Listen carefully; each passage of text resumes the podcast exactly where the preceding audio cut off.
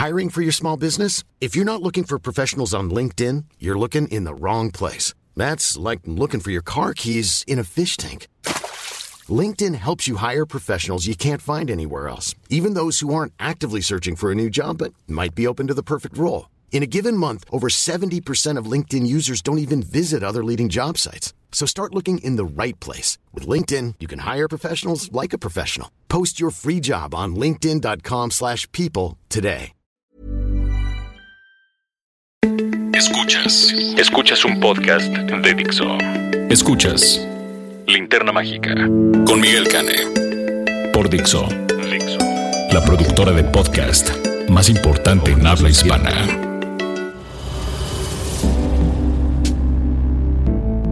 Muy buenos días, tardes, noches, escucha, donde quiera que se encuentren, donde quiera que nos estén escuchando. Yo soy Roberto Cavazos y esto es La Linterna Mágica de Miguel Cane. Hola Miguel. ¿Qué tal, mi querido Roberto? ¿Qué tal, queridos escuchas? ¿Cómo están ustedes hoy? No estamos realmente aquí, otra vez por la magia del podcast. Estamos aquí grabándoles por adelantado el saludo porque Miguel se va de parranda. Sí, ando de gira artística. Cuando, cuando, ustedes estén escuchando esto, yo estaré en Guadalajara echándome una carne en su jugo. Mm, este, una torta ahogada. ¿Vas nada más a la carne y la torta? No, voy a la Feria Internacional del Libro de Guadalajara a visitar caras conocidas, a ver amigos escritores, porque aunque ustedes no lo crean, mi oficio verdadero es ser escritor.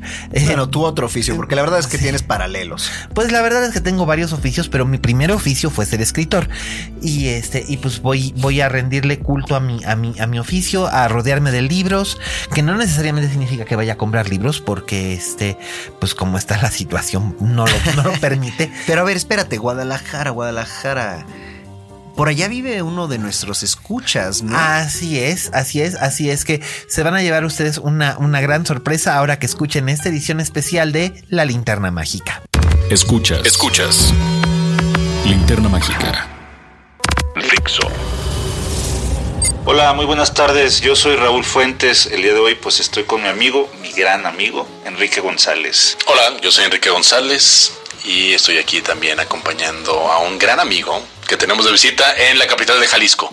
¿Qué tal? Soy Miguel Canel, titular de este podcast y en tiempo flotante no estoy en Ciudad de México donde habitualmente grabamos este podcast, sino que me encuentro en el corazón de Guadalajara, Jalisco, en la colonia Loma Bonita de Zapopan, Jalisco, más bien, este, donde eh, me encuentro aquí con los buenos muchachos que son celebridades por todo lo alto reconocidas aquí en, en Guadalajara. Pero pagamos nuestras multas como cualquier ciudadano pero sí son estrellas de la radio aquí en, en Guadalajara, Jalisco.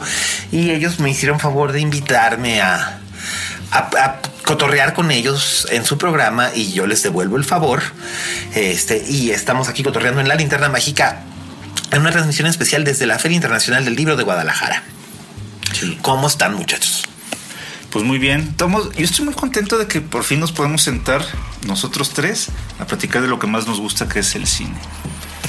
Sí, yo igual. La verdad es que la invitación, digo, llegué un poco tarde, me disculpo. Esto tendría que haberse grabado un poco antes, pero estoy muy contento de poder sentarnos aquí. Ya te, te, estamos pagando un poco. Yo, por ejemplo, fui a México hace ya algunos meses a grabar este podcast. Es verdad, es verdad, pero y Raúl es nuestro único escucha. Entonces, pues. Oye, ¿quién va a escuchar este podcast entonces? Roberto Cavazos va a escuchar este podcast. Hola, Roberto, ¿cómo estás? Este, hola Robert, te mandamos saludos. Una cadena de favores aquí, ¿no? Él nos escucha, lo escuchamos. Exacto, todos nos escuchamos porque tu voz es mi voz. Y pues bueno, para que no se pierda la costumbre, ya tenemos aquí nuestra fanfarria que anuncia nuestra primera sección que es... Gracias, Fede. El top 10 de la semana cortesía de Canacine Canacine nos provee de la información y no es responsable de las opiniones que vertamos sobre las películas que se presentan. Una vez más, gracias Canacine. Tú nos las presentas, yo les doy en la madre. ¿Qué tenemos en el número 10, mi querido Raúl? En el número 10 creo que es la mejor película del año. Yo lo he estado repitiendo como Merolico, que es la película de la llegada de Denis Villeneuve. Sí, Delicatessen. Cine delicatessen. Me encantó también a mí. Pues yo ya había dicho aquí en el, en el podcast que es probablemente una de las películas de arte más caras de la historia, pero este eh, me da gusto de que se haya mantenido ya casi un mes en, en cartelera, va dos, tres semanas. Este, pero pues bueno, aunque ha tenido casi 45 mil asistentes, este, eh, digo 580 mil asistentes, perdón, 42 mil nada más en la semana pasada, 580 mil asistentes. El asunto a mí lo que me da es un poco de pena que la gente va a ver Arrival y no le entiende. Esperando ver el Día de la Independencia 3, eh, o no sé, incluso hasta Haití, ¿no? Un poco, un poco de eso. Pero te, te ha dicho la gente, literalmente, no le entendí, Miguel, a la película. Sí, sí, me ha tocado gente que me ha dicho, es, es- que no lo entendí, o sea, es que no pasa nada. Mm, Pues es que, a ver, hay que ir con el enfoque de que la película no es de acción para empezar. Eh, no va a haber putazos, no va a haber balaceras, no va a haber invasiones acá uno contra uno, gringos contra aliens. No. No me sorprende. Digo, sinceramente, que la gente no le entienda. Dicen lingüística en la película. Imagínate lo, lo que hace la gente cuando le dices lingüística. Se desmaya. en shock. Nada, que es, es triste, pero bueno, de verdad nada que no me sorprende. A ver, mis padres fueron profesores de educación básica. Entonces las historias estas de terror de gente que no entiende cosas, las conozco desde hace décadas. A ver, sí, estoy viendo que además está en el número 10, lo cual quiere decir que seguramente la próxima semana no va a estar de regreso ya esta película y es probable que ya la quiten. Entonces, si podemos hacer un poco de labor para que la gente vaya a verla, vaya a verla porque creo que sí es una chingonería de película. Y sí, y abra los ojos y ponga atención y guarde su celular y haga todo eso que muchas veces estamos dejando de hacer en el día a día. Poner atención a lo que está pasando frente a nosotros. Pues básicamente es el contexto en el que yo había dicho desde mi reseña moreliana sobre, sobre Arrival y sigo pensando que es definitivamente una película muy importante. Déjate tú si es de ciencia ficción o no, pero es una película sumamente importante. Y en el número 9, ¿a quién tenemos? Al Doctor Strange, a Benedicto Cumberbatch, el británico que a todos nos cae bien, por lo menos a mí me cae bien. Pues es el hechicero supremo. El doctor Centella en los cómics, ¿te acuerdas? Eh, Claro, era el doctor Centella en los cómics de, de- de- de- de novedades, le ponían doctor Centella, porque el doctor extraño pues resultaba así como que medio extraño. Sí. Le ayudaba siempre a los cuatro fantásticos cuando están demasiado tontos para resolver los, los problemas. Sí, y a los hombres X también les ayudó contra Drácula. Y a Nilius. Sí. Si no hubiera estado Cumberbatch, ¿la película sería buena? ¿La sostiene solo él o hay algo más que ustedes le vean? Tilda Swinton. Sí. Sí. Puta, a huevo. Digo, obviamente Benedict Cumberbatch es como por la, Sí, la sí. cual la gente va a verla, ¿no? Pero, pero creo que Tilda Swinton creo que también... Ah, Es que el papel no es como tan grande, no estoy haciendo ningún spoiler aquí, pues, pero no sale tantísimo. No, pero es un personaje que sí es importante y además ella es muy carismática, pero pues bueno, ha demostrado que lo mismo es carismática en, en películas de arte o independientes que en grandes po- cosas comerciales como las crónicas de Narnia Ajá. o esta, ¿cómo se llamaba? Michael Clayton, ¿no? Ah, Michael Clinton con George Clooney. Sí, exactamente. Entonces, pues bueno, el Doctor Strange le ha ido muy bien, me alegro. Ya va en el número 9, así que probablemente también como, como igual que como la llegada, pues ya va bajando, también ya va entrando en su quinta semana de, de exhibición. Entonces, pues la verdad es que no le ha ido realmente mal. En México lleva reunidos 260 millones de pesos. Yo por ahí, por ahí leí que ese ha sido el mejor estreno como de una primera película, o sea, le, le fue mejor que Iron Man 1, que la de Hulk, que la de Thor, que la del Capitán América. Entonces es muy buena señal. ¿Y nadie ha tenido algún dato de que la gente no le entiende esta? Pues hay gente que no sabe quién es el personaje, pero pues como que no les importa porque como pertenece al universo Marvel dicen, ah, todo está bien. Además, pues hay, hay, hay como referencias y alusiones y no es spoiler decir que en una escena post créditos aparece el dios del rayo, ¿no? Entonces, pues, o sea, pues, No, no, para nada. no, pues la verdad es que ese sí no es spoiler porque sabes que va a haber una escena post créditos Pero y no pues, con quién. ay, pues es el dios del rayo. Desde el trueno. Sí, pues ya lo dijiste ya. Pues qué, ay, además, de- Sí. ay, además son cinco, además son cinco semanas de exhibición ya, o sea, quien no la haya visto o no lo sepa ya, exacto, o sea, pues ya. En el número 8 tenemos a Macho. Este, no pienso hablar de esta película. ya dije lo que tenía que decir acerca de ella, así que nos pasamos al número 7, El contador con Batfleck. Este, pues, ups, el Batfleck. A Enrique sí le gustó. Yo no la vi, pero a Enrique sí le gustó. A mí sí me entretuvo. La verdad, sí digo, sí, sí, sí. Alguna vez yo, no sé si te lo dije a ti, pero los doritos con salsa, limón y chile a mí me gustan a veces. No siempre estoy esperando quesos franceses. Pues mira, yo no sé, pero luego la gente que come cualquier cosa luego acaba haciendo cualquier cosa. Y digo, en fin. ¿Y en el número 6 que tenemos? La chica del tren que tampoco vi. Ay, Dios mío, no. Pero que guácala, ¿no? Guacala. ¿En serio, Guacala? Ay, guacala. Quisieron hacer otra Gone Girl y guacala. no, o sea, no voy a verla. Confío en ti, en serio. Ah, mira, Digo, préndele fuego a tu billete de 100 pesos y te vas a entretener más. Ok. No, pues pobre, pobre Emily Blunt, neta. En fin. Aquí el número 5 sí me sorprende porque pues es la primera semana. Sí. que Es la de espiando a los vecinos con Gaf Galazak bla bla. bla. Zach Galifianakis, está John Hamm, este, Gal Gadot y Demi, Isla, Fi- ¿es Isla Fisher? Ah, sí, es Isla Fisher, iba a decir Demi Lovato. Este, perdón, no, pero sí es Isla Fisher. Pues mira, no la, no la pude ver porque ya este, cuando, cuando fue la, este, cuando fue la función de prensa, yo estaba en otra función de prensa viendo otra película. Entonces, pues ahora sí que se me juntaron, se, se me juntó el lavado con el planchado, no la pude ver, pero el contexto que, que pude, re- que, que pude reunir por parte de miembros del gremio que la fueron a ver fue de ugh, así. Y en Rotten Tomatoes le ha ido del nabo. Como 20% o algo así, ¿no? Sí, una cosa bajísima. O sea, John Hamm, what happened? Eh, pues nada, del alcoholismo. Lo dejó un poco dañadito. Ay, ¿cómo serás? Mira, mira quién saca la nota rosa, ¿ya viste? No, pero sí es cierto. Sí. Estaba pasando por el divorcio, creo que se iba a divorciar de Jessica Stein. que no hubo divorcio, que fue separación nada más. Y miren, ya no voy a caer en sus provocaciones porque luego me regaña Roberto Cavazos de que aquí hablamos de la nota rosa. Saludos, Roberto.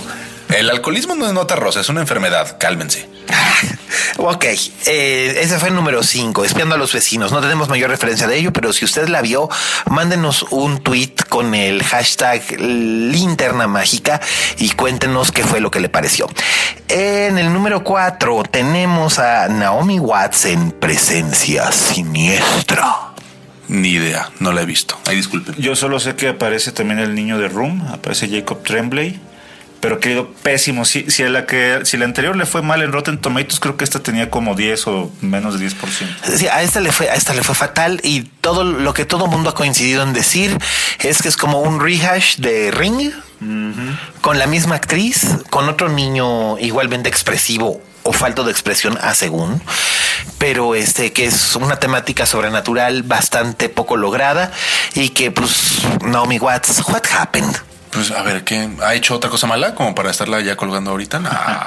Diana ah, sí.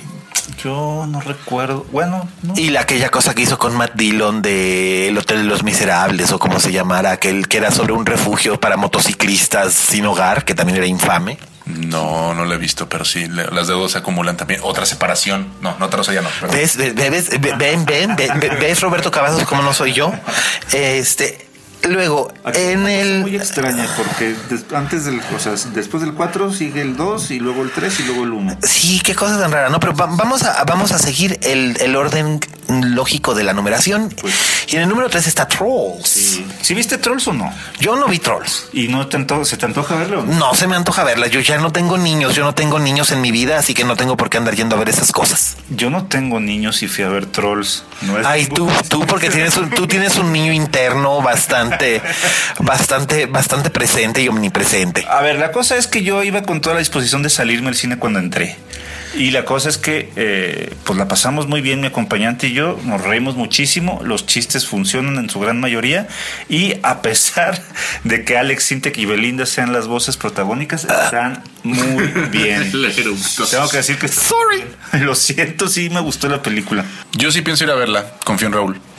Ay, no sé, a mí me dijeron que la música de Justino Timberlake está muy buena. Justino Timberlake alias el Badulaque, está muy bien, pero este, pero francamente yo, I don't know, I don't know, I don't know. Digo, no tengo. Una de las grandes ventajas que tiene el tener ya 20 años de dedicarme a esto es que ya no tengo que ver absolutamente todo y no tengo que ver lo que no quiero. Y esta fue una de las cosas que dije, no, no se me antoja y no quiero. Pero pues le ha ido muy bien. La han visto este 3 millones de personas en México, así que pues di- algo, algo tendrá. Entonces, pues está bien. Aparte la música de Justin Timberlake o las voces de Alex Ingert, digo, este Alex Intec y este y Belinda. Nada, yo no voy a caer en este, en, en nota rosa como ustedes pretenden hacerme caer. Es nota roja. Ay, no, es, en todo caso sería página de ciencia, ¿no? Porque el, el injerto capilar, pues es más bien como una cosa de ciencia, ¿no? Página blanca. Oye, en el número 2 está la secuela de Jack Reacher, Jack Reacher sin retorno, una película que tampoco he visto.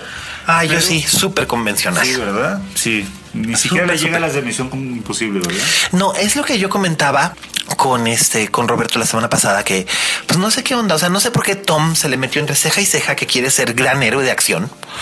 Y bueno, Tom como si lo conociera. En realidad yo debería referirme a él como ese hombre, porque siempre me había referido a él como ese hombre, pero luego la gente no sabe a quién me estoy refiriendo, entonces tendría que decir Tom Cruise. Entonces, bueno, Tom Cruise no sé por qué se le ha metido entre ceja y ceja que tiene que ser una estrella de acción y por eso ha hecho un montón de películas de acción buscando que se conviertan en franquicia. Pero es que tiene 30 años siendo una estrella de acción desde Top Gun. 30 años, no es cualquier cosa. Ya lo sé, pero es que en realidad en Top Gun no es una estrella de acción. Top Gun es una película de aventuras más que una película acción. Bueno, Días de Furia. Digo, Días de, Días de Furia, Días de Trueno. Días de Trueno. ¿Quién se acuerda de Días de Trueno? Yo. Se acaba de acordar. Ah, pero sí es una, o sea, sí, el molde le queda bastante bien, ¿no? a Tom Cruise. Bueno, si quieres, desde Misión no? Imposible. Misión Imposible que tiene 20 años. primera, 20 años, ¿no? Pues sí, pero Misión Imposible tampoco es exactamente una, una, una serie de películas de acción. O sea, tiene momentos de acción, pero es una, una especie como de thriller. Pero, pero como quiera que sea, no sé, aquí se vuelve mucho más convencional. Y ese es el problema que tiene, que es así como que súper convencional. Y entonces, eh, Pues hay que brincarnos al primer lugar ya. Sí. Pues sí, vámonos al primer lugar que pues por supuesto si usted escuchó la semana pasada sabrá que esta semana repite en el número uno de la, de la taquilla mexicana Animales Fantásticos y dónde, y dónde encontrarlos, escrita por J.K. Rowling, dirigida por David Yates con este niño, el chico de Nessa, ¿cómo se llama? Eddie Redmayne. Exactamente, Eddie Redmayne y la Catherine Waterstone y Dan Fogler, que la verdad es el que se roba la película. Dan Fuller es lo único por lo que vale la pena ver la película porque esta película debería ser animales fantásticos y dónde aburrirse o dónde tirar la hueva o dónde dormirse. Ay, cómo eres malo. A mí sí me pareció, a mí me pareció mona y eficiente. Mona y eficiente. Mona y deficiente. Eficiente. Imagínate que te dijera alguien que te describiera así. Es mono y eficiente. ¿Te gustaría? Con platillos, ¿no? Pues no sé, No. mono y eficiente. Pues bueno, no faltaría la verdad, soy bastante mono y soy bastante eficiente. Pero me gusta pensar que tengo otras cualidades. Exactamente. Entonces no creo que te haya gustado tanto la película. A mí me parece que es solamente un derroche de efectos especiales y, y nomás porque aparece este señor, Dan Fowler, pero todo lo demás es aburridísimo, no tiene sentido. Ay, mire, yo a mí se me queman las habas porque pase algún tiempo y salga ya en, en- en doméstico y todo, y mu- mucha más gente la haya visto para poder comentar algo que sucede con la trama, un giro de trama que tiene, que se me queman las habas por decirlo, pero ese sí no lo puedo soltar porque eso es un mega spoiler. Al final de la película, eh, en el clímax de la película y dices, "Ay". Dices, "Ay". Pero pues ni modo, pero bueno, supongo que J.K. Rowling sabe qué es lo que está haciendo. ojalá.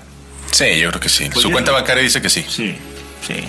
Pues bueno, eso fue el top 10 de la semana. Gracias, Canacine, una vez más. Y pues ahora estamos escuchando Fede, nuestro postproductor está colocando ahora. Ahí está la fanfarria para anunciar las noticias de la semana. Y bueno, pues esta semana estamos aquí en la FIL, pero vamos a mencionar también algunas cosas relacionadas con el mundo del cine, como que Wes Anderson no andaba muerto, andaba de parranda.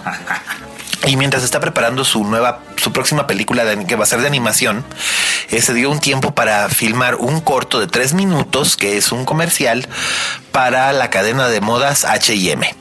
No sé, nada, no lo he visto. Pues bueno, yo sí lo vi. Les puedo decir que qué opinan ustedes de que esté haciendo algo para H&M.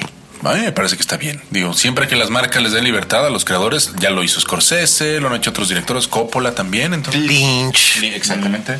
¿Te acuerdas estos anuncios que salieron hace como 15 años? Eran de un coche, ¿no? Audi. Audi, de Audi, ¿no? González. Ajá, había un corte de González Iñárritu, uno de Wong Kar Wai, uno de Guy Ritchie. De Ang Lee. Yang Lee, todos, todos eran Clive Owen. todos protagonizados por Clive Owen, que era el, el conductor, the driver. Pero este, en este caso, bueno, Nicholas Winding Refn y David Lynch habían hecho este anuncios de perfume, Roman Polanski había hecho anuncios de modas para Casa Dior. Y en este caso pues bueno, Wes Anderson que es una persona muy muy consciente de su atuendo y considerada una persona una vanguardia en el mundo de la moda, pues hace esto para H&M que a, a mí la verdad sí me sacó un poquito de onda que fuera este Esa marca comercial. sí, o sea, bueno, no Dos peldaños arriba. Dos peldaños, pues no sé, digo, ha habido gente que ha hecho anuncios para Gap, que es, creo que Spike Jones hizo uno para Gap, este, pero al menos no es C&A, este, que digo que es ya así como que lo único, lo que sigue es Walmart, ¿no? Este, pero este, pero bueno, el, el corto es muy bonito, es de temática navideña, está ambientado en un tren, que es una de las obsesiones de, De Wes Anderson. de Wes Anderson y este y está protagonizado por Adrian Brody que pues, o sea, yo no sé qué pasó con la carrera de Adrian Brody, que pues ahora está haciendo anuncios, ¿no? Yo, no, no hizo una vez más el personaje de Dalí. No volvió a interpretar a Dalí en, una- en otra película que no era Medianoche en París. Yo como que me quedé con esa idea. No tengo ya, yo, yo, yo le perdí la pista, ¿sabes? Después de que se tardó como 400 años en poder sacar la película de Manolete, que finalmente solamente se estrenó en España y que fue un fracaso espectacular. la pusieron en Netflix.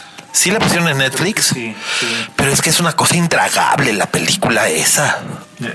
Pero pues bueno, eso, eso es la. Ah, pues sí, ya, ya está viendo Enrique el, el- el corto y entonces está viendo que es bien bonito y, y todo muy armónico y todo, pero dices, eh. Al final de cuentas, pues eh, X. Pero pues bueno, espero que Wes Anderson se haya entretenido mucho, que haya ganado suficiente dinero para poder continuar con su película de stop motion, que está anunciada para 2018. Este que es, ah, sí, Manolete con Penélope Cruz, by the way, y sí está disponible en Netflix y tiene el fabuloso rating global de una estrella y media. Wow. Qué horror, qué horror, qué horror. Pero pues bueno, este, estamos en la FIL y qué, qué, qué notas relacionadas con el cine ha habido aquí con al respecto, mis queridos. A ver, ya yo lo que suelo hacer en la fila desde hace muchos años es sí buscar libros que tengan que ver pues con temática, con teoría cinematográfica, a lo mejor sobre algún director, eh, algún actor. Bueno, actor casi no, ¿eh? Actor casi, a menos que fuera como de Chaplin, pero que cuenta más como director tal vez. Eh, pues no sé, yo aquí tengo un librito, no sé si quieres que hablamos de este librito que tengo aquí en mis manos. Ay, no, Dios mío, qué barbaridad, qué vergüenza. Es un libro que está en la FIL, está, bueno, podemos decir que está en la editorial del sexto piso. Él lo distribuye, Sí, lo di- distribuye sexto piso, aunque la editorial es impedimenta. Y es un libro que se llama Pequeño Diccionario de Cinema, o Cinema, de Cinema. Salud, Miguel Gracias. Canes. Perdón, para, perdón. Para mitómanos amateurs, escrito por el gran, mira, como di- voy a parafrasear a, a Roberto, es un libro es- escrito por el egregio Miguel Cane. ¿Por qué te da pena que hablemos de tu libro? Ay, pues no sé, pues es que, pues, pues oye. A ver, tiene mucha utilidad para mucha gente y lo digo en serio, no porque estés aquí a mi izquierda. Es, es un libro sumamente útil para gente neófita y para los que ya aman el cine desde hace años. También es muy disfrutable estar leyendo ahí y recordar algunas cosas que luego se uno la memoria le falla. No tenemos tu memoria. Pues mira, ahí está, ahí está el libro y. Hagamos algo. Yo hoy lo voy a abrir en cualquier página. A ver.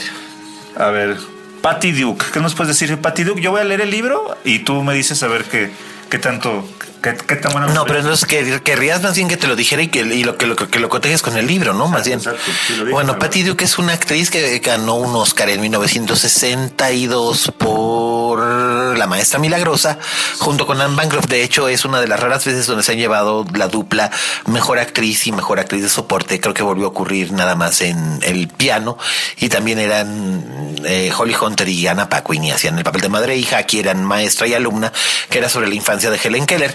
Este Patty Duke tuvo una vida miserable. La madre prácticamente la vendió con unos explotadores que le cambiaron el nombre porque su verdadero nombre no es Patty Duke, es Ana María, era Ana Marie Duke.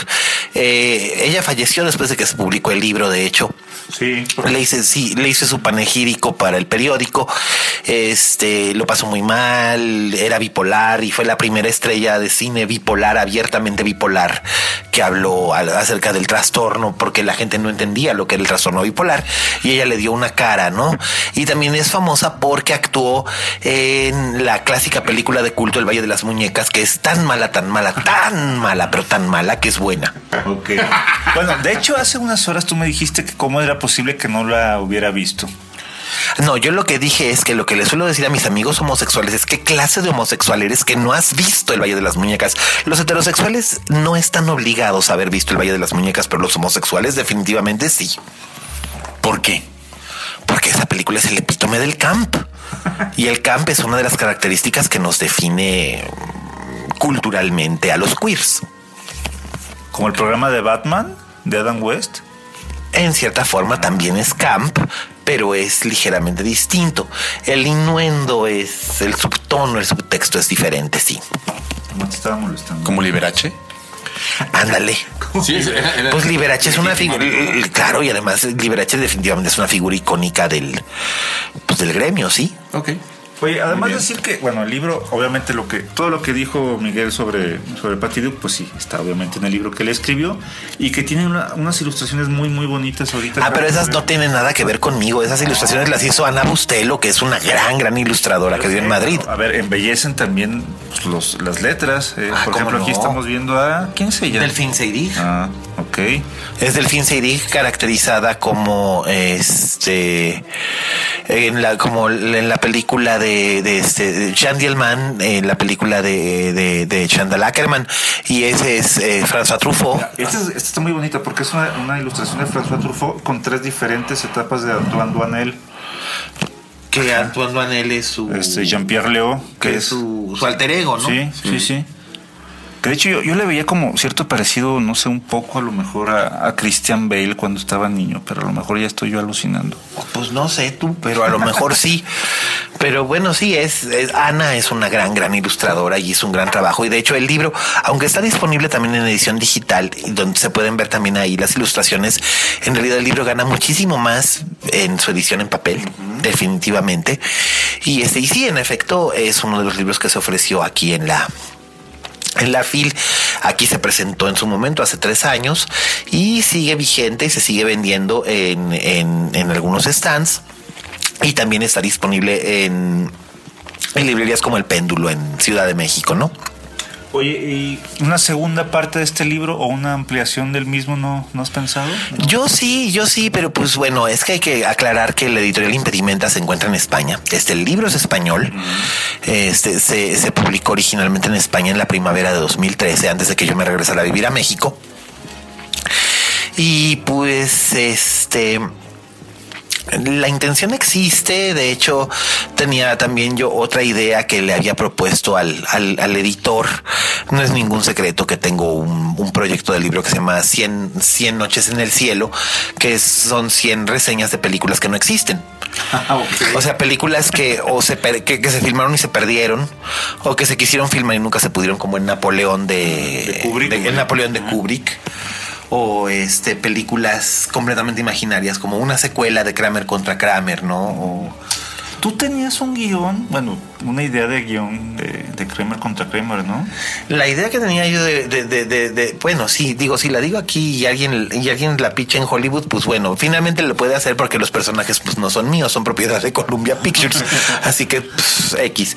Este, la idea que yo tenía era que el personaje, o sea, Dustin Hoffman y Meryl Streep se iban a reencontrar 35 años más tarde ya maduros, muy maduros, eh, seguían divorciados y se reencontraban, él ya con una pareja, con una relación estable con una pareja más joven, ella en este momento sola en su vida, y se reencontraban porque el hijo Billy, que ahora sería interpretado por alguien tipo Matt Damon, eh, eh, tiene, está a punto de convertirse en padre, pero la, la, compañera, que no están casados legalmente, solamente su compañera, al dar a luz al bebé, muere de preeclampsia y entonces él se queda con un bebé recién nacido y se establece otra vez una batalla en las cortes, como lo que ocurrió en Kramer versus Kramer, pero en esta ocasión es Billy contra los padres de la difunta.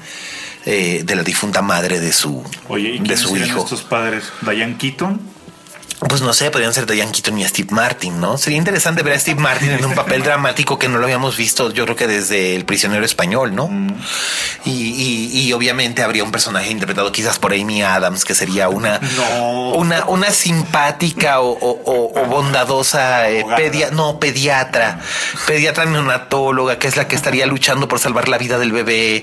Y Kerry Russell podría ser el papel de la, de, de, de la difunta. Yo no sé, o sea, uh, digo, en realidad yo soy muy malo para esto de la casteada. A, a Roberto Cavazos le consta que soy pésimo para, para, para, la, para, las casteadas, pero este, pero bueno, esa era una idea que yo tenía eh, y que formaba parte del borrador de este proyecto de 100 noches en el cielo, pero pues nunca lo pude, nunca lo pude llevar a cabo porque pues mi editor como que me dijo que le gustaba la idea y todo, pero pues yo entiendo que tiene muchas otras ocupaciones y, y tiene muchos otros intereses en los cuales ocuparse. Entonces, pues por lo mismo es que no hay una secuela del diccionario aún y no sé si la vaya a ver. Oye, y la idea de hacer la secuela de Kramer contra Kramer es porque los querías ver juntos otra vez, porque esa película a ti en particular te llama la atención por algo, o tienes muchas secuelas por ahí en el librero? No, o sea, bueno, Kramer contra Kramer es para mí una de las películas más importantes de la década de los 70, de hecho es de las que cierran la década de los 70. Eh, yo me acuerdo que a mi jefe Paco Ignacio Taibo I le había parecido un drama chapucero y nefasto, pero principalmente lo que a él le preocupaba era que en esta película los personajes que suponía que eran los adultos responsables estaban actuando como un par de niños caprichudos y se estaban llevando entre las patas a un niño de verdad. O sea, de esa manera le llegó a afectar a él como espectador en la crítica de cine que hizo para la revista Proceso en el 79 o en 1980, que creo que cuando se estrenó aquí en México la película, de ese modo le llegó a él a afectar. O sea que la película sí estaba conectando en, algún nivel subliminal o subconsciente con los, con los críticos también. Para mí la película es importante y digo, cuando hice el proposal para, para 100 noches en el cielo, pues básicamente una de las cosas que me ocurrió es una secuela que no exista de una película que fue muy famosa, este podría, y que podría de hecho ser viable, es esta. Digo, han pasado ya casi 40 años de que se estrenó Kramer versus Kramer, y pues básicamente sería ahora, sería tan absurdo porque ahora Dustin Hoffman no puede abrir una película. Por eso el papel, el papel tendría que hacerlo alguien como eh, pues Matt Damon, porque pues, Ryan Gosling está muy chavo y además, pues no, o sea, pero los personajes siguen, siguen creciendo en edad. No sé si así fuera Kramer Meeting Kramer, que esa era la idea que yo le había puesto de título. Este, ah, porque además el, el, el otro giro de la subtrama, el, el otro giro de la trama sería que los Kramer separados se, se juntan para apoyar al hijo y finalmente acaban descubriendo que todavía se quieren y tienen un romance otoñal eh, que obviamente acaba con la muerte de uno de ellos. Pero Oye, este, porque obviamente. Pues porque, pues, oye. Están viejitos. Pues oye. Ah, en una costón. No, ay, no. este hombre. Pero tú solo piensas en eso. ¿Por qué un amor otoñal iba a terminar la muerte de uno de ellos? Pues porque no los vas a dejar juntos, ¿no? Sería como que muy complaciente, ¿no? Pues sí, pero podrían separarse por cualquier otra razón que sea la muerte. No sé, a lo mejor ella consiguió un trabajo de bibliotecaria en Nepal. digo, sí. no, bueno, te digo que a mí no se me da la casteada y, en fin. Porque claro, lo contrario de complaciente es matar a alguien. Sí. no sé, algunas veces si piensas, dices, hijo, mano, a ver cuándo se echan este personaje, cuando hay algún personaje, sobre todo en las series de televisión, que decimos, bueno, ahí, ahí está ¿A quién la matarías? Sí, ¿a quién matarías? Porque vamos a brincar a series en cualquier momento. ¿A quién matarías de las series de televisión actuales? Híjole, mataría a uno de los personajes de How to Get Away with Murder, pero creo que ya me hicieron ese favor. Entonces, este, ese sería uno, uno, uno de ellos, porque dices, Dios bendito, pero qué horror. Yo más que matarlo lo dejaría en coma para que entonces ahí siga, pero sin hacer nada. A Sheldon Cooper. Ay, sí. Bueno, como se lo hicieron a, como se lo hicieron a una de las actrices en la versión original de Muchachitas, ¿no? Que por haberse negado a hacer no sé qué cosa de promoción, tenga, el, pusieron a su personaje, pues su personaje lo pusieron en coma durante toda la telenovela. no recuerdo a quién, pero sí. Si no los mataban así, ¿verdad? pues en esa época sí se estilaba. Pero bueno, pues este ya, ya hablamos demasiado acerca de mi libro, pero ¿qué, qué otras cosas hubo aquí ahora en la, en la, en, en, en la FIL que, que, que, vieran ustedes que fueran cosas que pudieran apreciar un, un buen cinéfilo o que puede buscar un buen cinéfilo en las librerías? Mm, hay unos libros también, que, bueno, yo haciéndole promoción a Sexto Piso y sus, y sus libros que distribuye, los de Rata Naturae, que yo creo que sí pueden encontrar también en el péndulo, que son libros especializados en alguna serie o alguna serie de películas. Este, por ejemplo, está el de True Detective, que a mí me parece de los mejores porque son los relatos que se utilizaron en la primera temporada eh, de la serie. Hay, por ejemplo, un pedacito del Zaratustra, está completo el cuento de la llegada de Cthulhu de, de Lovecraft, está por ahí unos cuantos poemas, y entre cuento y cuento hay varios ensayos de un académico que, bueno, da la explicación y en qué momento Pisolato mete la referencia y por qué la mete y todo esto. Ese me parece de los mejores. Y hay también uno sobre Game of Thrones, hay uno sobre Walking Dead, hay uno sobre The Wire, hay uno sobre Los Sopranos, eh, no sé, de las series, sobre todo las series de HBO, hay, hay muchísimos de esos libros. Es que los, los españoles son medio snobs para esas cosas, ¿no? Pero son buenos, es que son buenos. Yo tengo, mira, de, de, hecho, hace muchas files, hace como 20, este, no, bueno, unas 15 a lo mejor, compré un especial sobre David Lynch y otro sobre los Cohen. Y el libro de los Cohen es un libro de 600 páginas y de la última película de la que hablaban era el de Big Lebowski. Entonces, imagínate si estuviera actualizado ahorita. Sería, un, sería un libro de 1200 páginas. Uf, qué fuerte. ¡Qué fuerte! Pero bueno, también vimos unas, también llegamos a ver algunas novedades editoriales muy bonitas de, este, de libros de arte. Mm. Los de Taschen. Ah, sí, bueno, los de Taschen siempre son muy bonitos. Este, nos encontramos un libro gigante de pasta dura uh -huh. de los 40 años de Taxi Driver.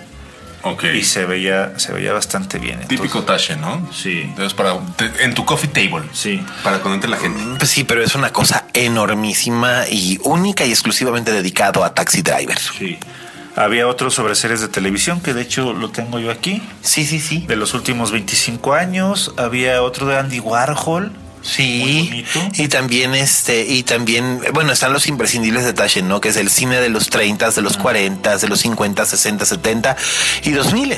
Y estábamos hojeando también sobre movie icons, ¿no? Los iconos del cine. Sí, pero ese me pareció que estaba así como que un poco sesgado, porque como es una especie de calendario, entonces solamente pueden colocar a una persona en el día de su nacimiento. Entonces había, y casi siempre se coloca gente que se hizo famosa en los últimos 20 años para que la gente que lo compre realmente, pues sí, o sea, o sea, por cada Liza Minnelli te, que te ponen, te ponen a un Leonardo DiCaprio o a una Uma Thurman o a una Natalie Portman, ¿no? Una Amy Adams, ¿no? Ay, ¿tú qué tienes en contra de Amy Adams, pues? no me cae bien, pero ya después de haber visto la llegada, ya estoy dispuesto a ver una que otra cosa. Yo te dije que tenías que ver la llegada. Sí. Y me dice, ¿por qué no me advertiste que iba a llorar? Pues para que veas que no suelto spoilers con tanta facilidad como tú y Roberto Cavazos creen. Sí, me conmovió muchísimo. Yo espero que Roberto para estas fechas ya haya visto la llegada. Yo también espero que sí haya alcanzado a verla en el cine, este, y que nos hagan sus comentarios al respecto después el, el buen Robert Cavazos, para ver si también llevó sus Kleenex para chillar. espero que se la pase. No, él es un hombre muy hombre y él no llora. Está bien, no, yo, a ver, yo. El hombre que no, no es cierto, yo ¿eh? lloro. Yo sin, yo, sin conocer mucho, yo sin conocer mucho a Roberto puedo decir que es una persona muy sensible. Yo creo que sí puede sal, sacar el moco y la lagrimita eh, viendo, no sé, incluso los... Bueno, ah, todos sacamos la lagrimita en los 10 primeros minutos de OP. Yo creo que Roberto podría ser uno de esos. Pues no sé, es una incógnita, un misterio de ese hombre que se llama Roberto Cavazos. Oye, yo acabo de rastrear ya por fin. Ajá. El libro de Silence, ¿sí está en la fil? Ándale, sí. De vas. Shushaku Endo. Sí. Autor japonés. Sí, la novela es de 1966, además. Exactamente, es del 66. Llegó a manos de Martin Scorsese a finales de los 80 Sí. Y es el título de su nueva película. Y es la que más ha querido hacer en los últimos 25 años. Lo sé, y le ha costado un trabajo enorme levantarla. Y lo comentábamos hace ocho días que vimos el tráiler. Eh, obviamente los ecos que se sienten son ecos a la misión. Y este, y, y es muy, es, es, una cosa muy bella. Lo que se alcanza a ver en el tráiler. Nadie ha visto todavía la película completa. Entonces hay que, hay que esperar y ver a ver qué, qué pasa, pero hay mucha expectación, ¿no? Sí, eh, pues es que sería su primera película en cuatro años casi, después del Lobo de Wall Street, no ha vuelto a hacer nada más. Sí, sería su primera película en cuatro años, pero pues bueno, ya nos extendimos bastante aquí en esta sección de las famosas noticias del día, que bueno, en realidad como estamos aquí de, de visita en la, en la FIL, pues en realidad solo ha girado en torno a libros y pues eh, vamos a hablar ahora de las reseñas de la semana. ¿Qué les parece? Sí, yo tengo muchas ganas de que me cuentes qué te pareció la película de Sully y la última película de Clint Eastwood. Porque tú le tienes un rencor acendrado a Clint Eastwood porque eres un hippie liberal. porque a mí me caga sus películas como director. Me cagan. ¿Todas? No, no todas. Unforgiven me parece que sí es una obra maestra. Pero. Por Cartas de Iwo Jima, ¿no? No, este, Invictus, no.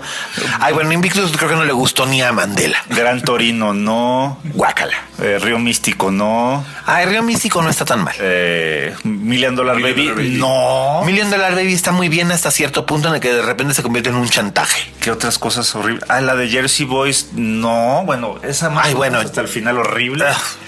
Ah. El, ja- el eh, el Medianoche en el Jardín del Bien y el Mal.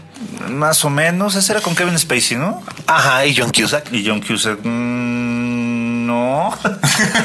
Dios mío. No, ¿qué te puedo? De, de las que acaban de mencionar, yo solamente me gusta mucho Mystic River. El, el resto sí me Sí. parece que es un viejo neceando un poquito con, con sus ideales. Pues bueno, eh, obviamente, este, pues después de American Sniper, este. Y a, y a Raúl le está dando aquí una embolia. ¿Te gustó American Sniper? Ay, claro que no. Ah. Pues de que me has visto la cara, pues. No, bueno. Este, no, pues bueno, ahora este, el Clint Eastwood de la silla vacía, ¿no? El Clint Eastwood recalcitrante y este, y, y vetusto. También. Se nos Ay, puta J. Edgar, que bueno, Mira, también. más allá de la vida, Ay, esa es horrible también. el prostituto, No se llama el prostituto, se llama el sustituto. cartas de Iwo Jima, la conquista del honor. Que es este banderas de nuestros padres. Sí, bueno, ahí está la de Million Dollar Baby, que son de las últimas de Místico. Deuda de sangre ni la vi, jinetes del espacio. No, pues. Creo que la última buena, así regular, la de Poder Absoluto, que es de hace 20 años casi. Ay, ¿cómo serás? Los puentes de Madison. Ay, qué horror. Ay, no, está Pero los puentes de Madison también la dirige él, ¿sí? mira, son películas Qué de horror, director. con razón, con Sí. razón Meryl Streep sobreactuaba con tan terrible abandono. Los Imperdonables sí me parece una Sí, gran, sí, gran, sí, gran, sí, gran, gran, gran, gran película. Este Mundo Perfecto no me gusta, no me gusta nada. No te- pues ajá. Pero es que a nadie le gustó. Yo creo que ni a Kevin Costner le gustó. Un mundo Imagínate. perfecto. Ay, la de un mundo perfecto, no, qué horror. Pero pues J. Edgar, Jersey Boys, A ver, francotirador y pues ahora. Soli. Pero pues, oh, hijo, es que déjame hablar de Soli. Pues, si no, si no, esto va, va a acabar durando aquí cuatro horas y luego me van a decir que cómo se notó que hizo falta Roberto Cavazos para, para, para, para controlarnos, sí, con el látigo. Este. Pues mira, todos sabemos lo que ocurrió en el, en, en- en- en el accidente del vuelo 155 en el Hudson. De hecho, es Soli Milagro en el Hudson. Este es el título que le pusieron aquí en español. Y son este Tom Hanks y Aaron Eckhart como los pilotos. Este Tom, eh, Tom Hanks hace el papel de Chesley Sol- eh, Solenberger, que le dicen Soli. Eh, Laura Linney aparece prácticamente desperdiciada en el papel de su esposa, Lorraine. Y este, y la película gira en torno a estas dos cosas, ¿no? Por un lado el accidente y por otro lado el, eh, las consecuencias del mismo, ¿no? El juicio, la investigación para ver de quién fue la culpa, la responsabilidad, si fue de la aerolínea, si fue del personal, etcétera, etcétera. Y vamos, la película es muy correcta. Pero es sumamente conservadora en su, en sus, en sus juicios autorales. Eh, no sé, a mí la verdad la película me aburrió mucho. Y mira, estoy viendo que dura una hora 36 minutos. Es de las películas más cortas que ha dirigido. Pues es que no puede, es que en realidad cuenta lo que tiene que contar. Eso por lo menos se le puede, se le puede considerar que sí es eficiente en ese sentido. Eh, cuenta lo que tiene que contar como lo tiene que contar, pero la película a mí, la verdad es que yo ya sabía cómo acababa el, el asunto del avión y más o menos había seguido el caso, entonces más o menos ya tenía una idea. Entonces, a mí, francamente, llegó un momento en que me ganó el tedio. Tom Hanks está bien, pero es casi imposible que Tom Hanks esté mal Exacto, en cualquier cosa, ¿no? Y eh, te quería preguntar, ¿se toma alguna licencia poética la película o se va paso a paso contando lo que sucedió con, o sea, no es un documental ahí medio ficcionado, nada más para que se entretengan? No, Sí, no, sí hay, sí, sí- no, sí hay O momentos. sea, ¿qué quiere contar la película? ¿Por qué les interesó este, esta historia? Pues porque es una historia realmente interesante, pero, sí, sí. pero no sé, no sé si Clint Eastwood era la persona indicada para contarlo. A, a lo mejor me hubiera gustado más dirigida por Paul Greengrass, por ejemplo, pero pues también me gustaría que mi mamá tuviera ruedas y fuera autobús y me sacara a pasear, ¿no? Bueno, a ver, Paul Greengrass, Greengrass- Paul Greengrass hizo una película muy interesante llamada Eh, United 98, 93. 93, es cierto, Sí, 93. Que es una película sobre el avión que no se estrelló eh, En Washington, sino que se estrelló en los bosques Ajá, cerca, Pittsburgh, ¿no? Cerca de Pittsburgh, sí. en Pittsburgh. Que, y fue y se estrelló porque lo estrellaron los, los pasajeros, ¿no? Pasajeros. Para, para evitar que. Los últimos 10 Sí. de la película son tensión.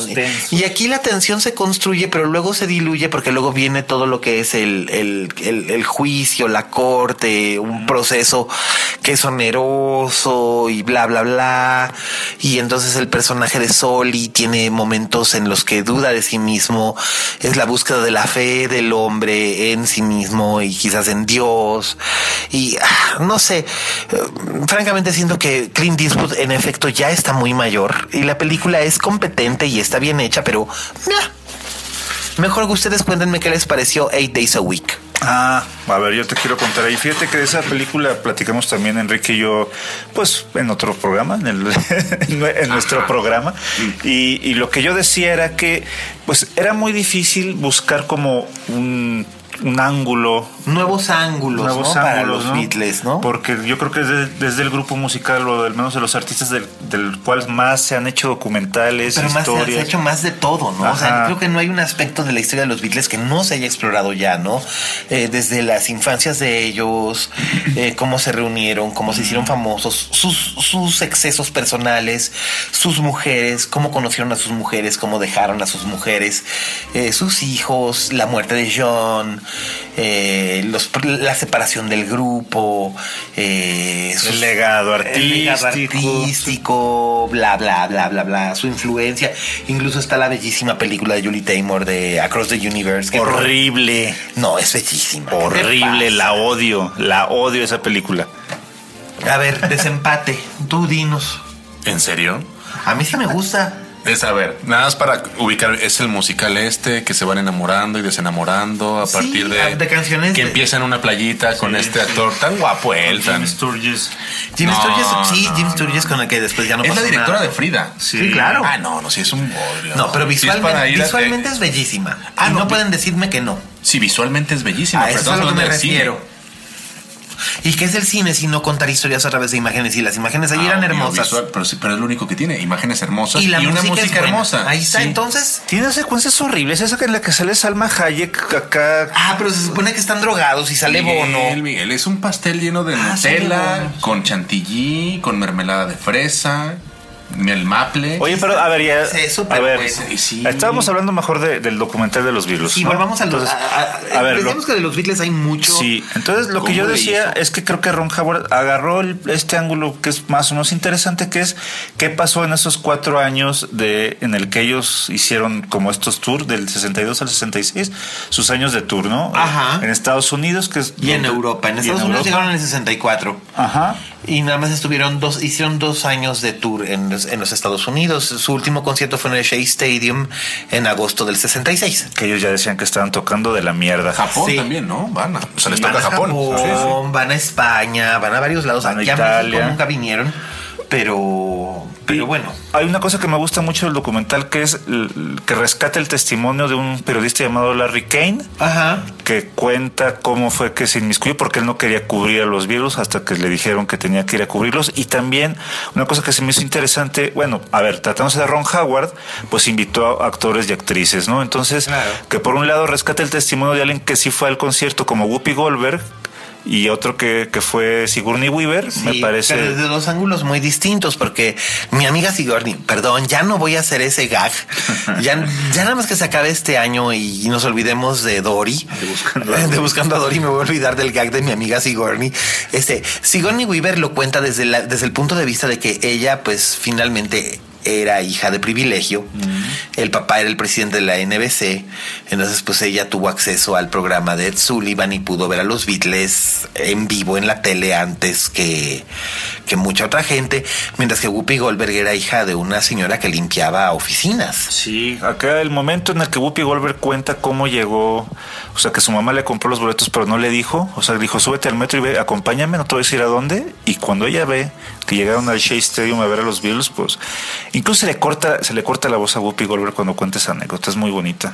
Pues sí, pero pues mira, los Beatles siempre van a como que apelar a los sentimientos y a las emociones de, de muchas generaciones, porque hay gente que incluso nació 20 años, los millennials nacen 20 años después de que se, de que se separan los Beatles, y sin embargo, este hay gente que se conecta emocionalmente muy fuerte con los Beatles y quizás lo que hace Ron Howard en Eight Days a Week es precisamente mostrarnos este ángulo desde el ángulo del espectador, que es, es muy hábil porque eso no lo habíamos visto. Quizás yo, yo solamente recuerdo haber visto el ángulo del espectador hacia los Beatles en la primera película de Robert Zemeckis, que es una comedia, una comedia medio, medio boba, pero que a mí yo le tengo cariñito, hace muchos años que no la veo, pero le tengo cariñito que se llama I Wanna Hold Your Hand, que es básicamente la historia de un grupo de, de, de que entre ellas está, está Nancy Allen, que después fue Mrs. Brian De Palma y que es la villanaza de Carrie, y luego fue la, la, la sheriff en Robocop. Este que son un grupo de muchachas jovencitas que se meten escondidas al Hotel Plaza para conocer a los Beatles cuando vienen precisamente en el febrero del 64 al show de Ed Sullivan en Nueva York, que es la primera vez que vienen a América, ¿no? Y era una comedia y era muy, este, muy desenfadada y todo, nada que ver con el estilo, aunque ya se dejaban ver algunas cosas de, de las que le gustan a CMX, ¿no? Mezclar la historia real con la ficción y meter elementos en el tiempo que puedan servir que se sientan casi reales, como lo que hizo en Forrest Gump o lo que ahora más recientemente acaba de hacer con Aliados, de la que hablaremos de ahora dentro de 15 días que se estrene. Entonces, eh, por ahí, por ahí van más o menos los, este, los tiros con ese, con ese, con ese, con esa película. Pero Ron Howard lo que hace aquí es hablar al espectador desde lo que percibió el espectador de los Beatles en esas giras de conciertos, que me, sí me parece bien interesante. Y la verdad es que me parece muchísimo más interesante que Soli. Sí, sin duda. a mí no me gusta Ron Howard, tampoco me parece también un, un director bastante de poco pelo. Eh, pero el documental. No seas cruel, nomás Oh. porque, pues. A ver, las películas de Dan Brown. Ay, guácala. Ah. Pero este, pero está Frost Nixon, que no está tan mal. Ah, esa no la vi, pero la de Rush me gustó. Ah, en Rush sale Roberto Cavazos, por cierto. ¿A poco? Claro, y sale en cámara y toda la cosa, y hasta líneas tiene. ¿A poco? Ah, la voy a volver a ver entonces. Sí, ahora, que que ya lo ubico de cara. Sí, pues, ay, ay, de verdad, que no digas Roberto Cavazos que no pensamos en ti. ¿Qué hace? ¿Qué, dónde, ¿Qué hace en la película? En la secuencia de la conferencia de prensa, él es uno de los periodistas. Ah, ok, perfecto. Ahí aparece nuestro estimado y fino amigo. Eh, entonces, para que veas que ahora, ahora sí que él sí conoce de cerca a Ron Howard y trabajó con él. Y sí, es un, es un director que es desigual, a veces hace cosas realmente muy logradas como Rush, como Frost Nixon, y luego hace cosas infames como Mente Brillante, que... Hijo, yo creo que es de las peores películas de los últimos 15 o 20 años. Sin embargo, es una de las peores películas de los últimos 15 o 20 años, pero tiene una de las mejores actuaciones femeninas en los últimos 15 o 20 años. Me refiero a la de Jennifer Connelly, precisamente. O sea, pero ahí Jennifer Connelly es como el proverbial diamante en medio del fango, porque Russell Crowe estaba intragable en esa cosa. Esta película es insoportable. Ay, bueno, pero este, pues ahí tienen nuestras recomendaciones de esta semana. Eh, Eight Days a Week está en distribución exclusiva de Cinepolis.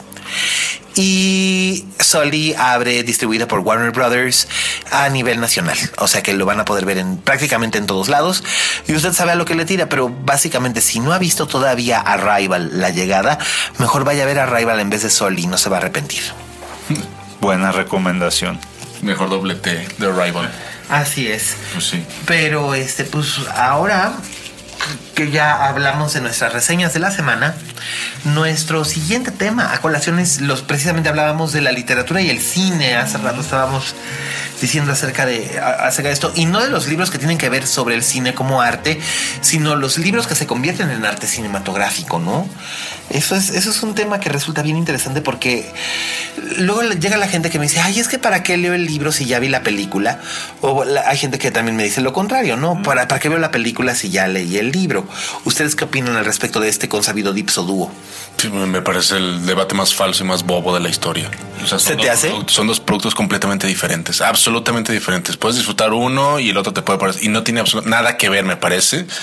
Si un libro es mejor que la película, es, es- es un falso debate. Es una bagatela, me parece. Pues no sé, ¿tú qué opinas, Raúl? A ver, hay algunos libros que son, hay algunas, más bien, hay algunas películas que son muy fieles al material original y por lo tanto a lo mejor, eh, pues uno puede pensar que se pierde el tiempo, pero no sé, por ejemplo, estoy pensando en la novela de 2001 de, de, de Arthur C. Clarke. Ah, que es- esa sí es básicamente una novelación porque él solamente había escrito el cuento de The Sentinel Ajá. y luego él y Kubrick trabajaron en el guion y luego Clark hizo la novela mientras Kubrick filmaba. Pero, por ejemplo, tú ves la película de Kubrick, que es, no sé, un gran clásico de la ciencia ficción, número uno, y luego ves- lees la novela y atas todos los cabos sueltos que a lo mejor no quedan claros en la última gran secuencia del viaje por Júpiter. Exacto, porque son cosas que son no son verbales. ¿no? Ajá. Entonces eso, eso yo creo que ese díptico pues hace, hace muy buen match. Estoy pensando a lo mejor. Yo leí eh, la novela de las horas de Michael Cunningham Ajá. y vi la película Stephen Dal- Daldry y wow, o sea, a mí me parece mucho mejor la película que la novela eh, y aún así quedan elementos que, que, que Daldry no rescata de la novela y que me parece que pues hacen. Sí, ahí lo injusto a mí me parece que es comparar o decir mejor o peor en función de, por ejemplo, Kafka. O sea, se ha intentado llevar al cine varias veces y siempre han fracasado. Pero porque se les compara con la novela de Kafka. Entonces, ¿para qué la metamorfosis o el proceso que la llevan en los or- Ah, Orson Welles. Welles? Pues es un ejercicio audiovisual. No se le puede decir, ah, es mejor que la novela. Hombre, pues no. Qué bueno que le hizo el intento de ponerle un poquito de movimiento a una novela insuperable. Eh, 1984 también. Es una, me parece que no hay manera de superar esa, esa narrativa. Y con No, John de hecho, con de John hecho, es una película Sí, correcta. el- es la que dirige Michael Radford con música de los Eurythmics, por cierto. ¿Qué haces? ¿No la haces porque no vas a superar el libro? Pues no. No, no, y de hecho la película es, es, es, es- portentosa, pero también debe ser una de las cosas más deprimentes que se han hecho en la vida. Eh, y no solamente por el hecho de que es la última película en la que aparece Richard Burton, que ya se estaba muriendo cuando la hizo. Este. Sí, es, es muy demoledora y todo, pero hay libros que son virtualmente infilmables también. Y entonces, cuál? Uf, mano, este cantidad. Hay libros que son virtualmente, pero que se acaban filmando. Es que esa es la cosa, porque A ese ver, es uno de los a argumentos ver, que déjame los pensar. detractores utilizan, ¿no? no. ¿Cómo se atrevieron, no? O sea, ¿Cómo echaron se a, atreven? echaron a perder Dune. David Lynch echó a perder Dune. Bueno, es que Dune es demasiado complicada como para, como para filmarse en una película nada más.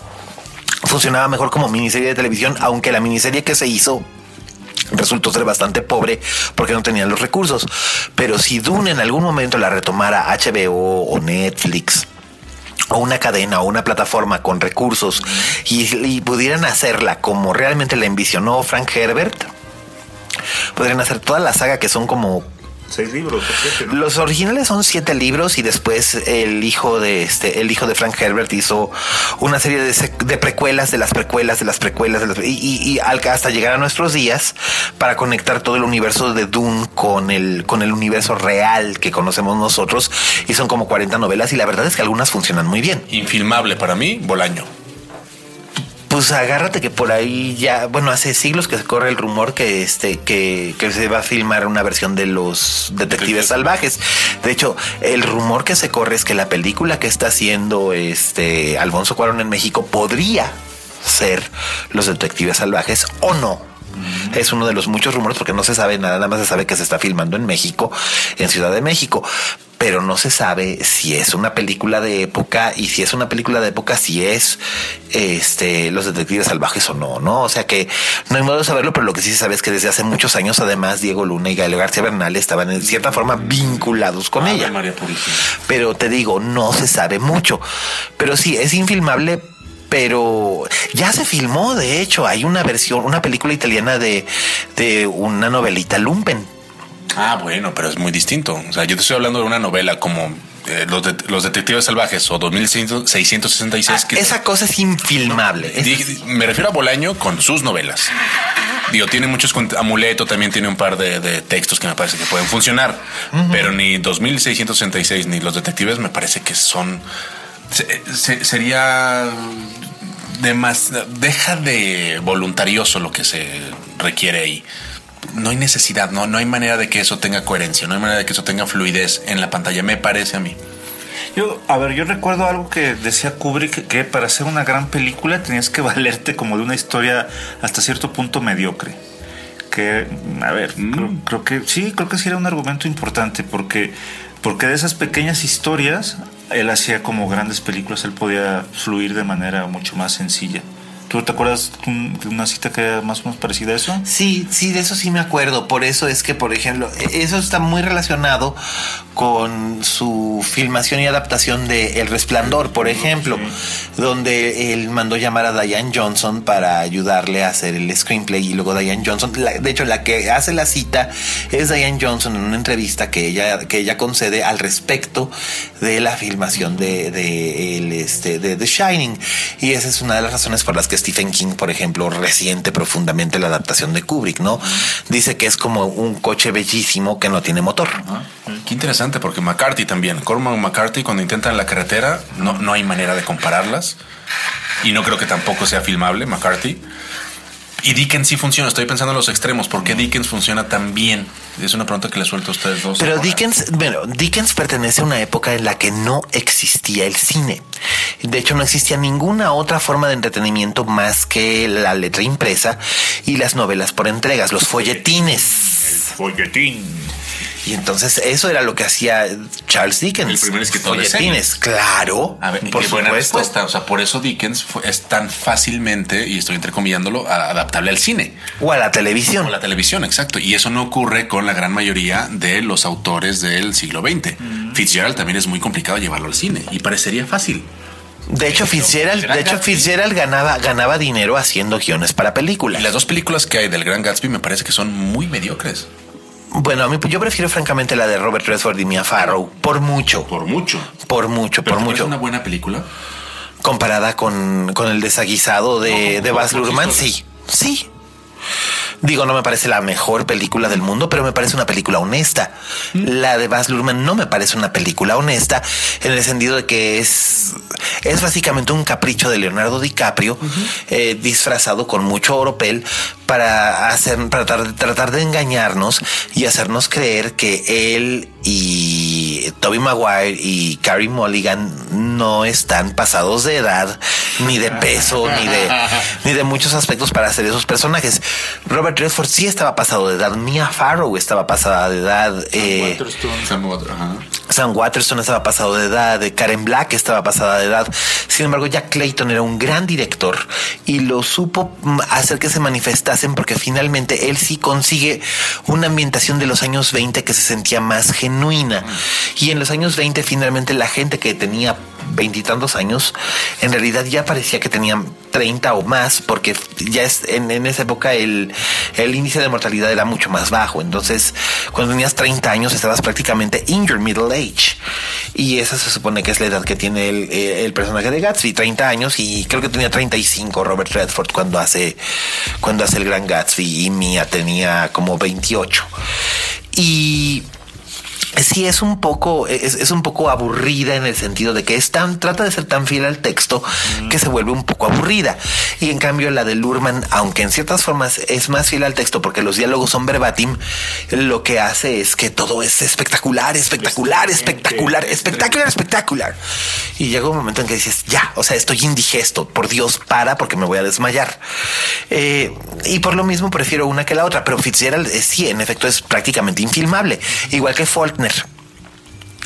O, eh, por ejemplo, ahorita Kirsten Dunst va a hacer su debut como directora con una versión cinematográfica de La campana de cristal de Silvia Plath, que a mí me parece una novela prácticamente infilmable. Existe una versión cinematográfica de los años 70 que tuvo muy mala acogida. Muy mala acogida y básicamente desapareció sin que nadie se quisiera acordar de ella. Porque eh, la campana de cristal, para quienes no la conocen, es la única novela de Silvia Plath, famosa escritora suicida estadounidense, que se mató en 1963 a los 30 años de edad. Eh, Gwyneth Paltrow hizo una película sobre su vida hace unos 10 años, que probablemente sea lo último realmente bueno que hizo la, la Paltrow en su carrera antes de volverse Goop. Este y la novela es infilmable porque es una historia sobre una persona que atenta, que, atenta contra su vida y que sufre un colapso mental.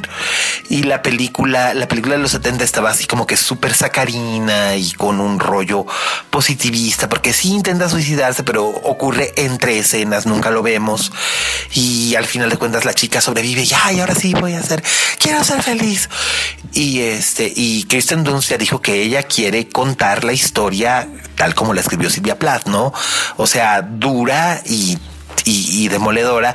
Y esto fue porque cuando estaba filmando Melancolía, uno de los libros que le dio a leer Lars von Trier fue precisamente La campana de cristal. Entonces, pues, no sé, no sé cuál, cuál vaya a ser el resultado. De por sí, todos sabemos que Hollywood y bueno, los espectadores no suelen ser muy cálidos para coger este tipo de temáticas, ni mucho menos cuando son películas dirigidas por mujeres. Porque a la gente le gusta ¿Cómo era? Ah, no, es. Ah, porque a la clase de gente a la que le gustan esta clase de cosas, esta es la clase de cosas, la clase de cosas que les gustan. No, eso es lo que dice Truman Capote, pero yo tenemos parafaseado en algunas ocasiones sí. diciendo que a la gente le gusta la caca. Puta, que si les gusta la caca. y a ver, ¿qué más? ¿Alguna otra infilmable? Pues no sé, no sé qué tanto. Las del Gabo. ¿Qué tan poco tiempo? Las del Gabo, las del Gabo, las del Gabo, ya se vio. El amor en los tiempos del cólera fue un desastre un desastre insoportable. nadie se ha atrevido, yo creo, supongo que sí debe haber un proyecto como para filmar 100 años de soledad. Pero... Pues de hecho creo que los derechos cinematográficos los había comprado Dino de Laurentiis hace un chingo de años, pero vete tú a saber si se hayan revertido a la familia o no. O sea, no tengo ni la más remota idea, pero hacer 100 años de soledad requeriría lo mismo. Una miniserie estilo Juego de Tronos, una cosa así porque es una cosa súper, súper, súper, súper, súper ambiciosa. Y creo que para ser honesto y, cercano a la verdad, esa serie tendría que filmarse en Colombia. Y con actores colombianos, no con actores ingleses o italianos o españoles o puertorriqueños o cubanos pasando por colombianos. Porque básicamente Cien años de soledad, aunque se escribió en México y en Barcelona, es una novela colombiana sobre, mm. sobre un lugar colombiano que es Macondo. Entonces definitivamente tendría que ser así, pero bueno, por supuesto yo, como ya dije, no sé nada sobre la casteada. Entonces, este, pues bueno. Fue la moraleja. No, pues no, ninguna. La, verdad es que hay grandes adaptaciones de cine. Yo siempre he dicho, por ejemplo, que El bebé de Rosemary, película que me obsesiona y todo el mundo lo sabe, es posiblemente la adaptación más fiel que se haya hecho de una novela al cine en la historia. Eh, quizás porque Roman Polanski nunca había adaptado otra cosa en su vida y pensaba que tenía que ser fiel mandatoriamente, ¿no? Pero, pero, fiel te refieres como que fue calcada casi, casi agarrar las páginas del guion como si fueran. Ah, pero, pero por supuesto, bueno. Las páginas de la novela como si fueran guion. Claro, o sea, las referencias de color, los, los diálogos son todos verbatim, eh, las, las claves de color, eh, la ropa que usa ella, el peinado que usa ella, hasta la camisa que usa él, todo, todo, todo, todo, todo, todo, todo, todo, todo lo toma Polanski de la novela. Entonces es una cosa que dices, ok, esto es impresionante, pero no es este, no es la regla. O sea, realmente no es la regla. También hay novelas infames como El Diablo Viste de Prada, que es un pobre pretexto para novela, que se convierten en películas muy, muy eficientes, muy funcionales y muy, muy divertidas, como la versión cinematográfica de la misma, ¿no? Que probablemente no hubiera funcionado si no hubiera tenido el elenco que tiene y no hubiera tenido el guion tan liviano y al mismo tiempo tan, tan, tan acucioso que tiene en algunos aspectos como ese. Y de todos modos yo tengo problemas con la película porque al final es complaciente y ella acaba haciéndole caso a sus amigos estúpidos y al exnovio baboso y renunciando a un gran futuro, ¿no? Pero quizás ese es mi yo materialista y neoliberal que se enoja con, con contra la idealista que, que interpretan Hathaway, ¿no? Pero bueno, esa, es nuestra, esa fue nuestra discusión sobre los libros y sobre la literatura y las y el cine. Y antes de que vayamos a hablar precisamente en nuestras recomendaciones domésticas, que es nuestro postre, eh, de una gran, gran adaptación al cine.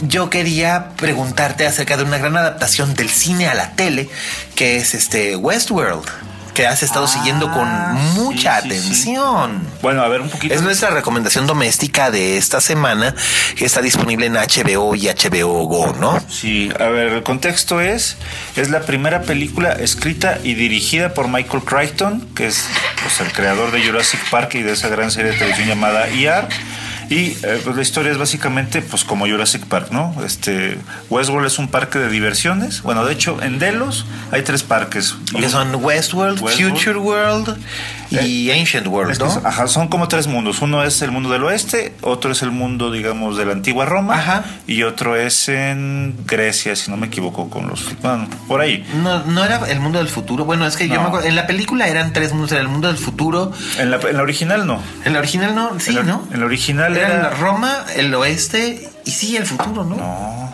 no, no. No me acuerdo. O en la segunda parte Ajá, eso sí, en Future World. Bueno, el caso es que eh, el, el, otro Nolan, Jonathan Nolan, eh, agarra el concepto de esta película de Michael Crichton y lo que hace es adaptarla hacer una serie de televisión bastante compleja porque además tiene el sello de J.J. Abrams. Exacto. Entonces, The Bad Robot.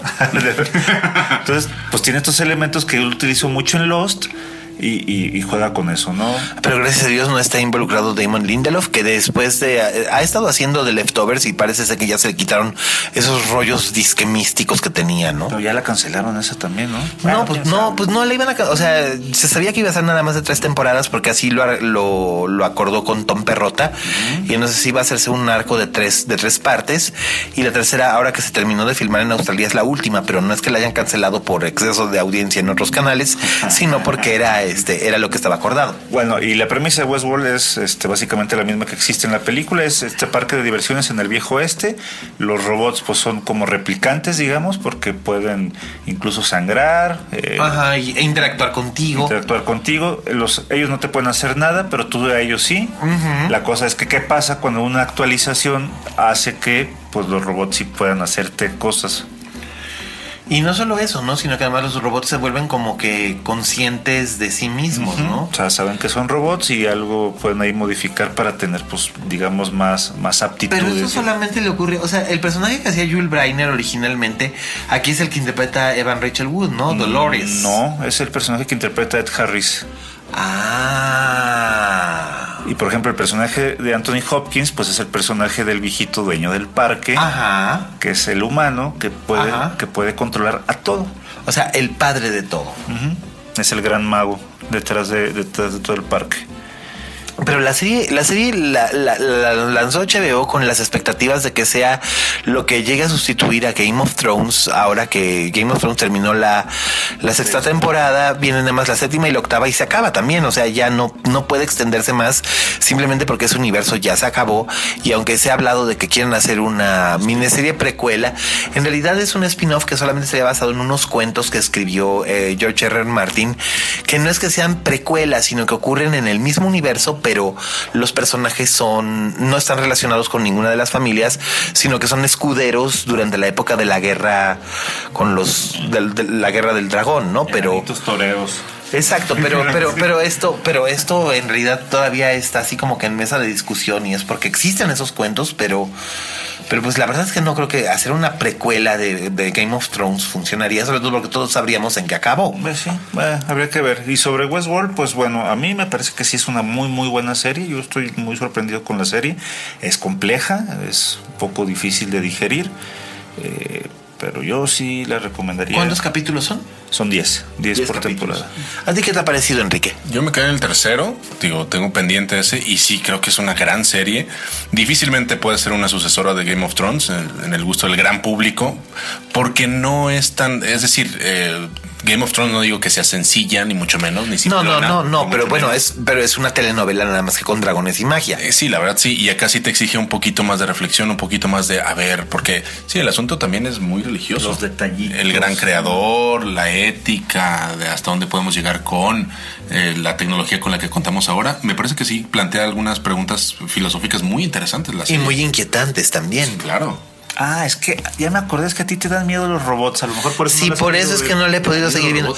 y- no, y no es broma, serie, ¿eh? y no es broma, y no es broma. Yo siempre he tenido eh, una fobia muy acendrada a los androides y a los robots y a cualquier objeto inanimado cuya inteligencia artificial le permita replicar las acciones humanas.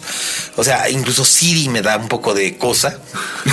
Este, digo, no, no me da pánico, pero me da cosa, pero, pero Blade Runner, por ejemplo, a mí sí me agobió profundamente en su momento. Ex Máquina, ¿la viste? Sí, y también me agobió profundamente en su momento. Y también vi una que se llamaba Morgan, que pretendía ser como una mezcla entre Hannah de Joe Bright y Ex Máquina de, de, Alex Garland. de Alex Garland. Y la película que la dirige el hijo de Ridley Scott es una mierda y es una de las peores películas del, del año y probablemente de la historia. Pero bueno, cualquier película en donde Kate Mara es la protagonista absoluta, dices, por el amor de Dios. Ah, ya, cuando una máquina es capaz de mentirte, ahí sí tienes que tener miedo. Pero bueno, eso sucede en 2001 Odisea del Espacio, que básicamente Claro. lo que ocurre, que Hal básicamente Hal es el monstruo, o sea, es, es la, la- Aguas. eh, 2001 en, en el fondo es un creature feature y el creature básicamente es es Hal, porque te mata, te mata y te y te miente y dice I'm sorry Dave, I can't do that. O sea, a mí sí me provocan mucha Estás ansiedad. sudando, ¿eh? En serio. Los robots, sí, a mí los robots sí me provocan mucha ansiedad y, y- y me provocan mucho temor. Y a lo mejor esa es la razón por la que no me he acabado de meter con Westworld. Pero yo tengo la costumbre de que cuando las películas, las series de HBO se terminan, entonces me las echo todas en, bing- en beach watching porque no tengo la paciencia de sentarme todos los domingos a las 9 a verla. La verdad, no tengo el tiempo, no tengo la dedicación. Yo ya perdí esa costumbre. Quizás me malacostumbré con Netflix, Hulu, Voodoo y anexas para ver absolutamente todo así como que en Caron. Ahorita estoy muy metido, por ejemplo, con Pitch, que este que la descubrí gracias a, a Eduardo Montes Martínez, a, a- este, que Eduardo Martínez Montes, que le mandamos cariños y saludos a, a Edan, que también ha colaborado con este podcast y que gracias a él descubrí Pitch y la verdad es que no le he podido sacar los ojos encima y ya hablaré de Pitch ampliamente en su momento y también hablaré de, los nuevos capítulos de, de Gilmore Girls que me estoy esperando a que pasen otras dos semanas para poder soltar el spoiler porque es que es imposible hablar de estos cuatro capítulos nuevos que salieron en Netflix sin soltar spoilers y creo que es importante hablar de ellos. Entonces en el contexto en el que sorry pero si ustedes todavía no los han visto y quieren que cometemos ellos véanlos y avísenos con el hashtag linterna mágica para que ya sepamos que ya las dieron todos y entonces podamos hablarles acerca de acerca de las Gilmore Girls A Year in the Life. Pero Westworld recomendable. Sí, completamente.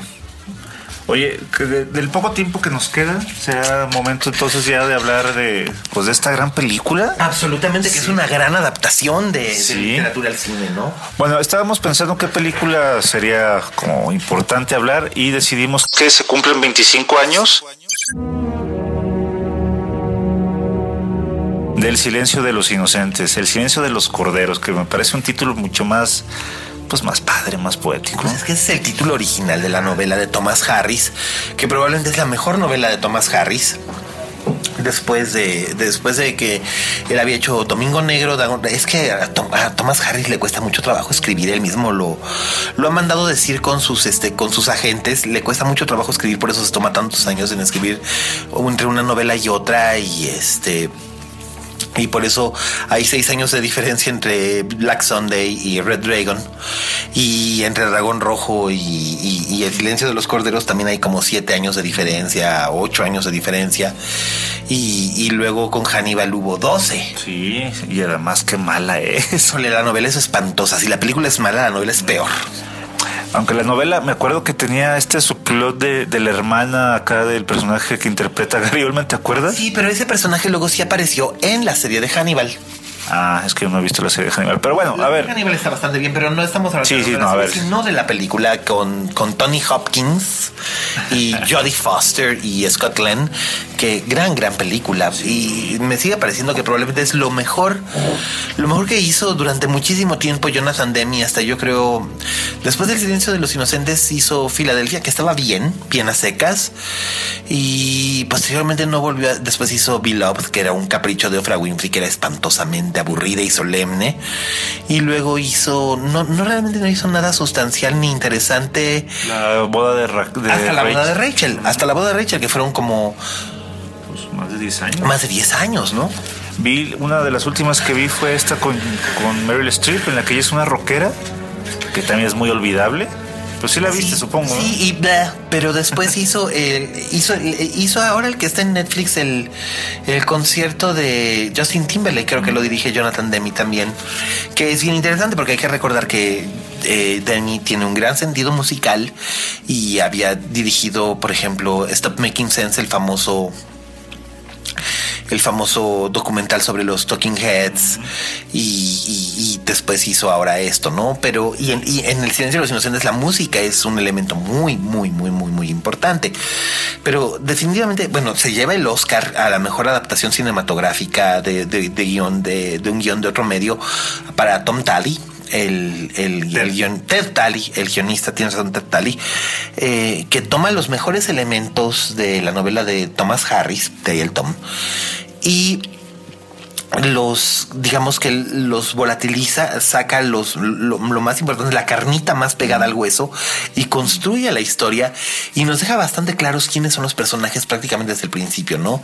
O sea, esta es la historia de Clarice Starling, no es la historia de Hannibal Lecter. El público la convirtió en la historia de Hannibal Lecter, pero como está contada, esta es la historia de Clarice Starling, que por cierto tú sabes que Jodie Foster no fue la primera opción para ser eh, Clarice Starling, ¿no? Sí, pero no recuerdo quién era la actriz que tenían pensado para, para ser de Clarice. ¿Tú te acuerdas? Sí, cómo no.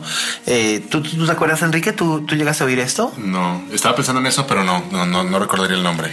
Bueno, de hecho, eh, cuando, le, cuando le cae el proyecto a Jonathan Demi, originalmente él no la iba a dirigir tampoco. Iba a ser el debut como director de Jim Hackman. Y Jim Hackman decidió no hacerlo porque no sabía cómo acercarse a, un- a una temática tan oscura, aunque él había comprado los derechos para hacer la película y para interpretar el papel que hace Scott Glenn, el, el director del FBI de este de Behavioral Science, de, de- de ciencias del comportamiento. Y el papel de Jodie, el papel que iba a hacer Jodie Foster, se lo da eh, Jonathan Demi, se lo ofrece a, a Michelle Pfeiffer. Porque había trabajado con ella un año antes. Claro, O eh, dos años antes en un año antes. Casado con la Mafia. En Casada con la Mafia. La película se empezó a filmar en 1989, eh, finales del 89, principios del 90. Tardó casi un año en llegar al cine. Y este, entonces le ofreció a, a, a Michelle Pfeiffer a finales del 89, le, le ofrece la, la película. Michelle Pfeiffer lee la novela y le gusta. Pero tiene reservas, lee el guion y de todos modos se siente muy angustiada y siente que no puede. Y es una de las cosas que dice Michelle Pfeiffer que se arrepiente de no haber hecho porque era un personaje con muchísima sustancia, pero se sintió abrumada por la oscuridad que, que- que emanaba del, del guion y no, no, no se atrevió. Y entonces este, Jodie Foster entra como el, como el relevo, porque además estaban casi casi por empezar a filmar. Y, y Michelle Pfeiffer se, se rajó, o sea, había habido una serie de negociaciones y se rajó y en, en su momento entonces pensó eh, Jonathan Demi en sustituirla por, por, otra actriz y acudió a Melanie Griffith con la que también había trabajado en Something Wild pero Melanie Griffith por razones personales no podía estaba, estaba a punto de dar a luz a su hija Dakota y dijo pues no, no puedo voy a tener un bebé ahorita y quiero dedicarme por lo menos un año exclusivamente a la crianza de, de mi bebé, no puedo hacerlo. Entonces es ya cuando él acude a Jodie Foster. Su tercera opción. También era malo para el casting, ¿eh? Este, sí, Porque maravilloso, maravilloso accidente. Honestamente, no las veo No, ningún Jodie lado. Foster, no, Jodie Foster activamente buscó al personaje también. Cuando ella supo que, Ah. que andaba por ahí girando, o sea, no fue como si Jodie Foster hubiera estado sentada tomándose un café cuando de repente la vieran y dijeron, oh, Jodie Foster. Y, y- y Jodie Lo Foster. estoqueaba, lo estoqueaba, Eh, entonces. pues no, no lo estoqueaba, pero digamos que ella manifestó su interés repetidas veces. Y entre el cambio de. Lo de Michelle Pfeiffer fue lo que se llevó una negociación de meses y finalmente se cayó. Y casi de inmediato acudió a Melanie Griffith y, y Melanie Griffith lo bateó. pues, en- en- en- pues, estaba en el lecho del dolor, ¿no? Así que fue instantáneamente que lo, que lo, que lo bateó. Y ya posteriormente, pues sigue este. eh, él ya sabía que Jodie Foster estaba interesada pero él tenía dudas al respecto de la edad de Jodie Foster porque Jodie Foster le parecía muy joven, pero coincide con que Jodie Foster gana el Oscar como mejor actriz por The Accused. Y digamos que lo que Jodie Foster, lo que Jodie Foster quiere, Jodie Foster consigue con ese cloud, el cloud que tenía de, de, de ese Oscar y por lo mismo no, no, no se negó a entrevistarse con ella y cuando la vio dijo, ok, sí, ella le dijo, yo, yo soy Clarice Starling por esto y esto y le dijo, va, y se la jugaron. Es un peliculón. O sea, yo recuerdo haberlo visto en mis 14 años. Le contaba a Enrique, de hecho, platicamos de la Sí. película hace muy poco. Eh, pues eso, o sea, que mis papás le habían rentado de un videocentro. Y, y que me tocaba a mí regresar las películas Ajá. y, y- y que la habían rentado sin mí, o sea, que yo no la había visto. ¿Cómo se atreve? ¿Cómo, cómo se atreven a verla? Pues sin- porque tenías 14 años, por eso la rentaron sin ti. 13, este, y, y ya que la veo, recuerdo que sí hay, hay, este, secuencias o hay por lo menos planos que son como muy Perturbadores. perturbadores, sí, sobre todo este en el de Goodbye Horses, acá. Ay, bueno, ese es así como que el más. Pero hay otros que son mucho más sutiles, que también son. La escena en la que es secuestrada Catherine, eh, Catherine Martin, por ejemplo, es algo muy, muy, muy bestia. A mí la secuencia que siempre me pone mal es cuando ya hacia el final, cuando se apagan las luces Ahí está, con y ella va Y en completa oscuridad, a ciegas, a punto, está enfrentándose al mal, ¿no? La encarnación del mal y dices, ¿cómo va a salir de esta? O sea, no importa, pero tú estás con el corazón latiendo a mil. Y a mí, a mí siempre me llamó mucho la atención después, o sea, cuando la, la- la habré, la habré visto a los 17, 18 años, siempre me llamó mucho la atención después el momento histórico político. Estamos con Bush, padre, en la presidencia. Sí, acaba de entrar Bush Y es padre. la primera gran película donde el FBI es protagonista. Y suben, pero como la espuma, la- la- la- los cadetes que quieren formar parte de ese cuerpo de élite. Y de Nunca hecho- había sido un personaje. No, y de cine. hecho ahora, ahora eh, series como Mentes Criminales, como eh, es más, todo, toda esta secuencia de, de serial killers que hemos visto en todos lados, en el cine, en la televisión, en novelas, en la cultura popular, se lo debemos básicamente a esta novela y a esta película. Llegó un momento en que se volvió básicamente muy tedioso. Tengo que Llegó un momento en que ya cualquiera pensaba que podía escribir una novela sobre serial killers.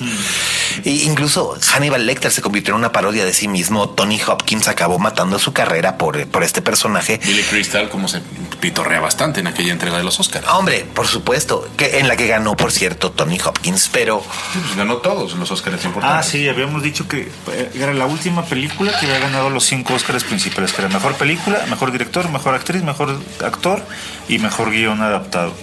Y que En de efecto. eso, ninguna otra lo ha vuelto a hacer.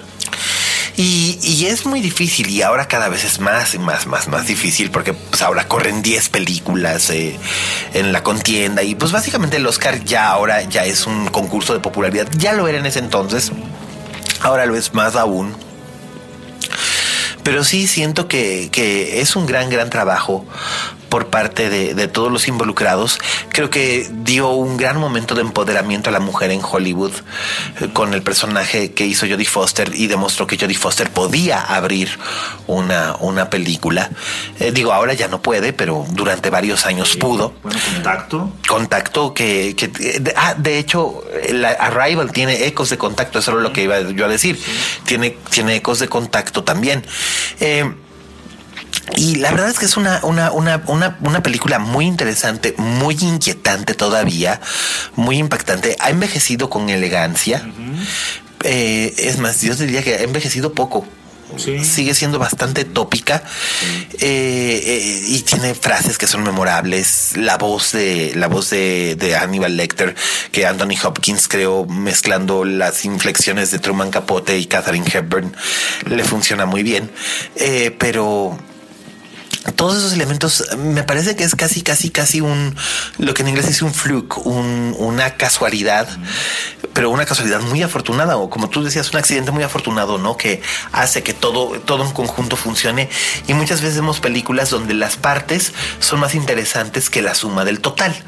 Pero en este caso sí todo funciona, ¿no? Una, una pregunta. Alguna vez yo leí un, un ensayo muy interesante sobre la, la estigmatización de los homosexuales en el cine y no salía muy bien para el silencio de los inocentes. ¿Tú qué opinas? Es decir, la construcción del personaje, su homosexualismo como parte de esta psique de asesino serial.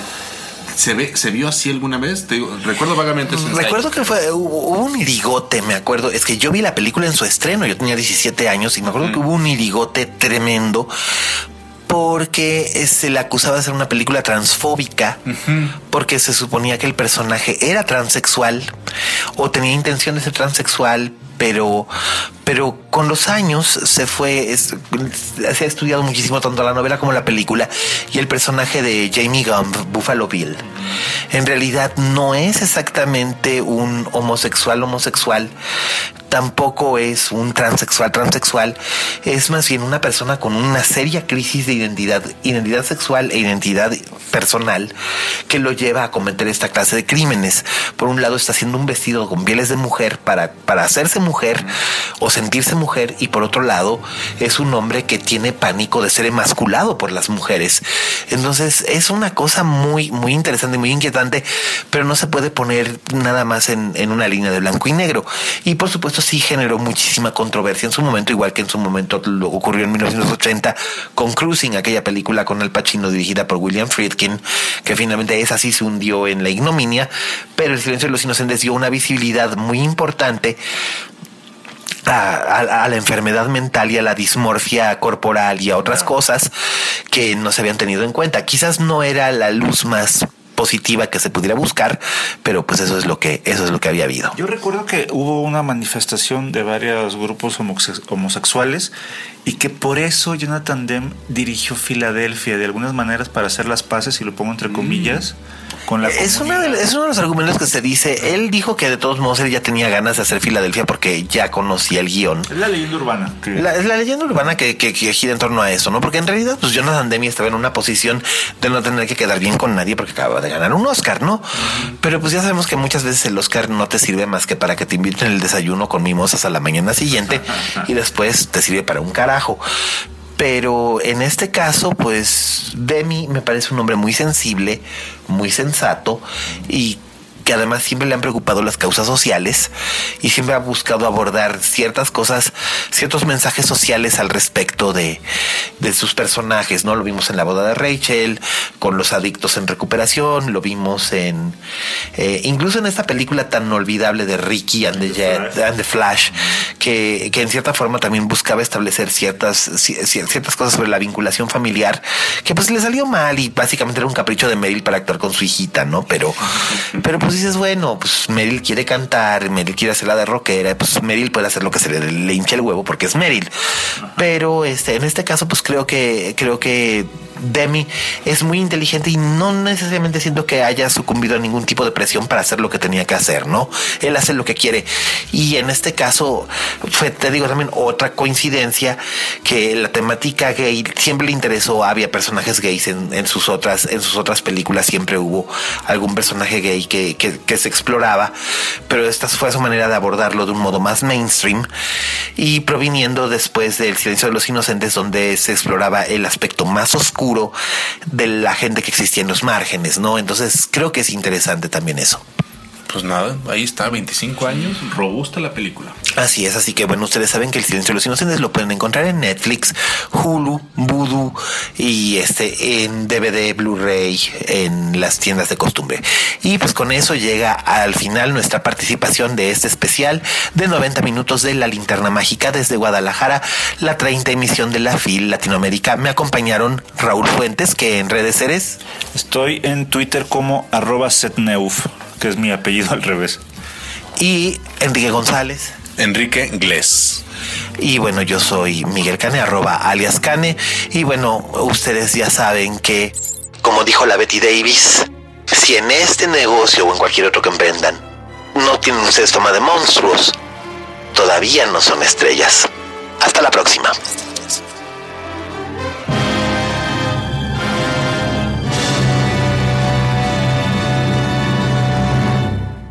Dixo presentó Linterna Mágica con Miguel Cane.